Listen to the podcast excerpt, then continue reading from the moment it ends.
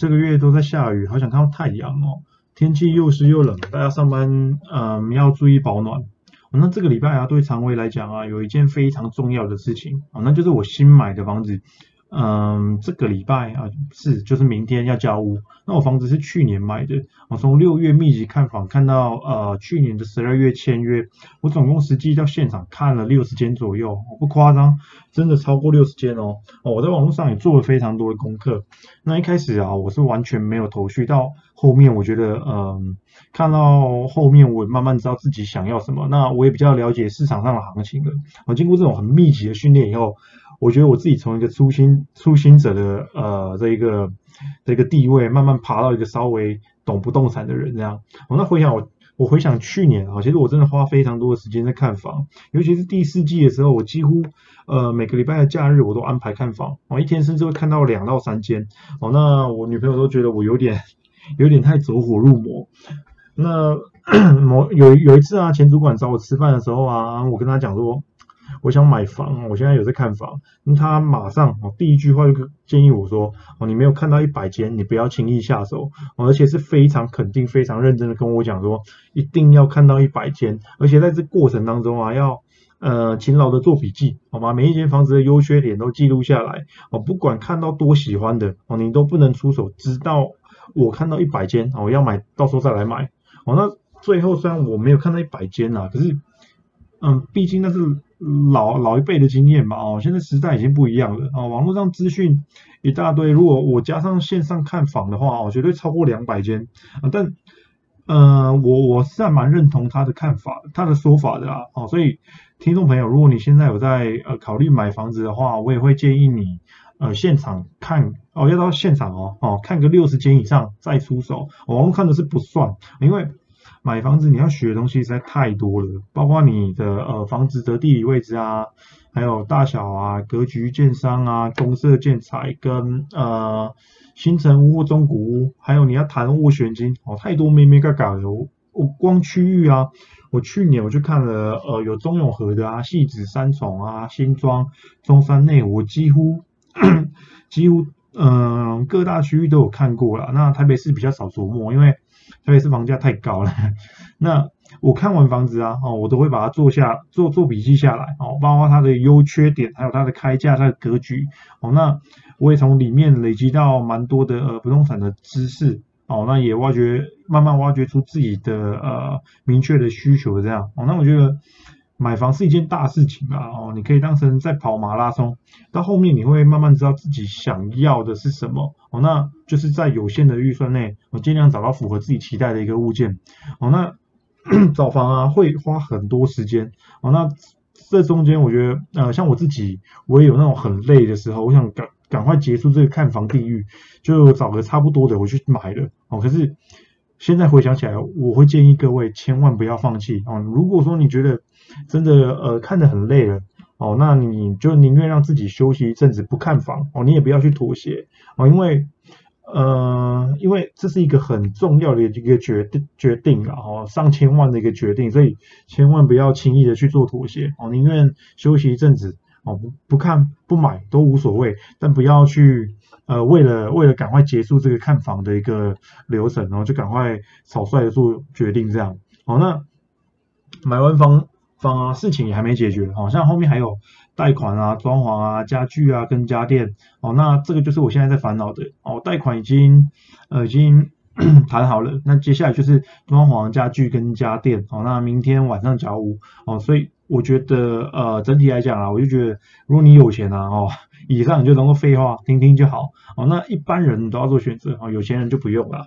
好，那我们回到今天的一个市场议题哦。今天我想跟大家分享三个市场议题哦。第一个，我们来聊一下通膨哦。这个月啊，公布美国的 CPI 是七点五趴哦。联总会三月升息两码哦的几率哦，当公布的时候哦，那几率直接飙到接近一百趴。那现在市场哦的情绪又稍微回温了，我又认为说三月升一码的几率大概是八成哦。那嗯，这几天呢，我们都被俄罗斯跟乌克兰的一个新闻洗版哦。那但是现在市场上其实跟投资最相关的，我认为还是重逢了，因为呃通膨哦，通膨飙涨啊，联总会它就一定要升息嘛，哦，它不得不不升息哦。那 PPI 九点七八哦，就是生产者物价指数，还有呃 CPI 七点五八哦，消费者物价指数，这个数字有多夸张哦？我先不讲，这个数字已经创了四十年的新高哦。你想一下哦，如果你今天要买房子啊，你能够接受一间房子去年卖一千万，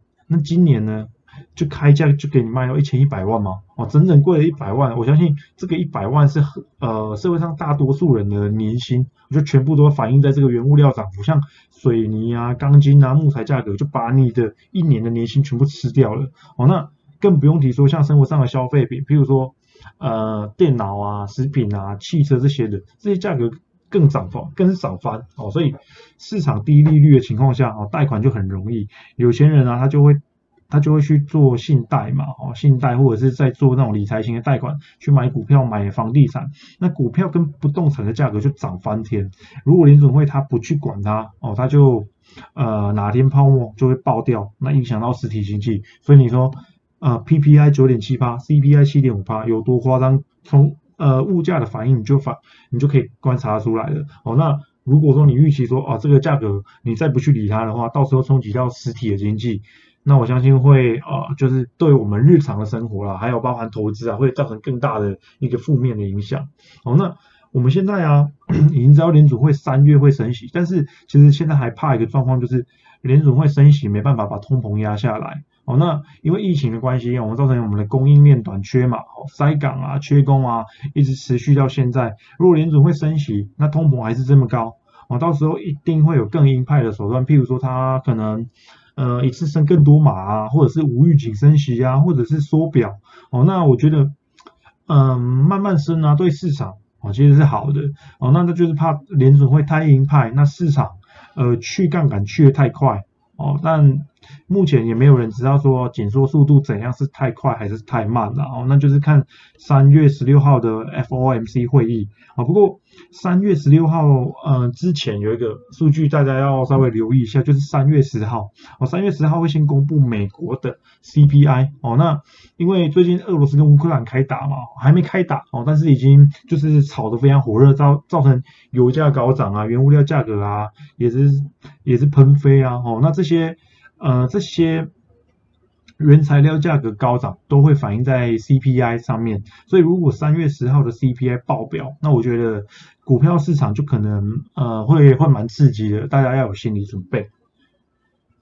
那第二个，我们来谈一下那个俄罗斯跟乌克兰啊，目前嗯，目前我看起来俄罗斯占上风，那美国我是觉得孬到一个不行啊，那拜登就是任由普京予取予求哦，拜登连呛虾都不敢。哦，只会弱弱的说，如果你敢打，我就用最严厉的经济制裁惩罚你。那这这对普京来讲，或对乌克兰来讲，根本远水救不了近火嘛。哦，那从二月二十一号到二月二十二号，哦，就是前天跟昨天啊，事情的演变就非常的戏剧化。好像前天早上啊，啊，马克龙他居中牵线嘛，哦，他他就去当呃那个 当那个说客或有和和事佬，哦，他就跟。那个呃，普丁讲哦，那也去跟拜登讲，那拜登他就说啊，只要俄罗斯他不碰哦乌东两个自治区哦，他愿意面对面跟普丁谈哦。那那我们那市场上投资人听到脊椎反射，就想说，哎，要要和解了，战争不打了哦，认为这个是好消息。但大家都太小看普丁哦，昨天凌晨哦，昨天凌晨普丁就动那两个自治区给拜登看哦，直接宣布说。呃，乌东两个自治区独立，哦，还派士兵，哦，乌东是哪两个自治区？哦，就是顿内刺客到卢甘斯克，哦，那呃，普丁宣布完独立以后啊，哦，宣布完那两个自治区独立以后啊，哦，他就派士兵到顿内刺客跟卢甘斯克去干嘛？去维和，哦，维持和平。那俄罗斯的股票当天就跌了十一趴，哦，当天直接跌十一趴。哦，普京直接打脸拜登哦，宣告说我没有要跟你谈的意思。那我觉得最无辜的还是乌克兰，为什么？你他你他妈的直接宣布我领土的城市独立是怎样？哈，虽虽然说呃顿内斯克、顿内斯克跟卢甘斯克是自治自治区哦，自治国，但领土还是乌克兰的。那俄罗斯宣布两国自治两个自治国独立，根本就是合理呃俄罗斯合理化他自己派兵的理由嘛。哦，那。这个我觉得就是俄罗斯他打的一个如如意算盘了哦，大家可以想一下哦，如果哪天我们台湾的苗栗国啊被中国宣布独立，我靠，嗯，我们台湾人的事还轮得到你中国来插手，对不对？哦，那不过。呃，顿内斯克跟卢甘斯克的状况比较比较复杂，比较棘手一点，因为这两个自治区啊，它是属于亲俄派，所以接下来俄罗斯会怎么做？哦，那我觉得大家可以想一下，就是二零一四年克林呃克里米亚哦克里米亚公投，我们就可以猜得到有可能发生。我觉得俄罗斯让这两个自治区呢，呃，公投哦，那他们来自己决定是不是要入俄。那最后呢，公投过了，俄罗斯就成功收复顿内茨克跟卢甘斯克。那这就是一个二世民主哦。那我觉得这有有可能发生了哦。那马克宏啊，呃，法国的马克宏啊，四月大选哦。那为了呃俄罗斯跟乌克兰，他也是奔波劳舍。我听到普普京做这种事情，他第一个跳出来不放过他。哦，英国首相的 Boris John 也说，北约当初。承诺要捍卫乌克兰的独立，那怎么现在在这里当缩头乌龟？哦，要北约硬起来。哦，欧美他都说，欧美啊，各国啊，哈，包括欧盟，他都说要制裁俄罗斯，我绝对不宽待。那接下来我们就看西方要怎么出招。哦，我是我是希望拜登硬起来，不要再沉默。如果今天美国总统是川普，哦，乌克兰边界早就已经开炸了。哦，那也有可能俄罗斯根本就不敢，就不敢造次，根本就不会发生这次的俄乌冲突这样。哦，那。嗯，最后啊，我们来讲一点比较轻松的一个议题，就是啊，我最近看到旅游概念股啊，旅游类股，我觉得可能是一个机会。为什么？啊，因为疫情啊，其实让我们人类的一个生活习惯改变嘛。像呃，我们公司有 work from home 嘛，那也会开一些视讯会议啊。那我相信大家也是一样。好，那我们宅在家看影集的时间变多，那也会去做一些网购这些的。然后其实很多这种宅经济概念股就趁机大涨一波。但是现在。呃，大家疫苗的呃覆盖率慢慢的越来越高了，疫情慢慢退烧了以后啊，我，一之前涨到天上的疫情社会股，呃，后来也摔得很惨，像是啊，对，跌七十五趴。莫德纳啊也跌了快要七成啊，可是我们来看一下航空跟旅游，之前跌得很惨，但现在呢还是趴在地上，没没什么动哎，没什么反弹哎，好像台股的雄狮最近表现就我就觉得还可以哦，一个月涨了十八点六趴哦，那它推出了一个。呃，七天六夜的呃明日号火车环岛，要价多少？七点九万哎，七点九万元的一个国内旅游行程哦，三十八秒卖光，而且还有几千组在等候补，所以我觉得接下来我们可以看一下这个呃观光旅游类股哦。那目前啊，目前的话，不管是台湾啊还是美国啊，其实国外旅游都还没有恢复到疫情前的一个水准啊，机场还是空空的，没什么人啊，甚至。呃，前几个礼拜桃园机场都撑不下去，快要破产哦。所以虽然还没有解封，但我因为我们不可能永远关在家里不出门嘛。哦，那等呃等疫苗再更普及嘛，好，那我们开始适应疫情以后，我觉得呃各个国家的国门会慢慢打开哦。那到时候呢，哦忍了两年的一个出国欲望一次爆发，再加上航空旅游产业的人力哦，因为之前有裁员嘛，或者是有些人就干脆离职了，哦这个人力不足以消化这个需求。航空旅游业啊，可能春天就直接变夏天，那要消化这些需求，我觉得没有一两年哦是消化不掉的，所以呃，我觉得是有一些机会了哦。那其实从 Expedia 的股价就可以看看出一些端倪啊，像最近一个月涨了二十二趴哦，那 Booking.com 也涨了十一趴，所以嗯，我觉得大家可以从这里面来找一些标的。OK，那今天的节目就到这边哦，希望大家还喜欢啊，如果觉得不错的话，再麻烦到我的。呃，FB 粉丝专业哦，常威金融评论专栏，帮我按个赞加追踪。那我会不定时的在的在上面 po 一些投资相关的讯息，也会在上面分享我平常呃看到的一些好书跟喝到的好酒。那我们下次见，拜拜。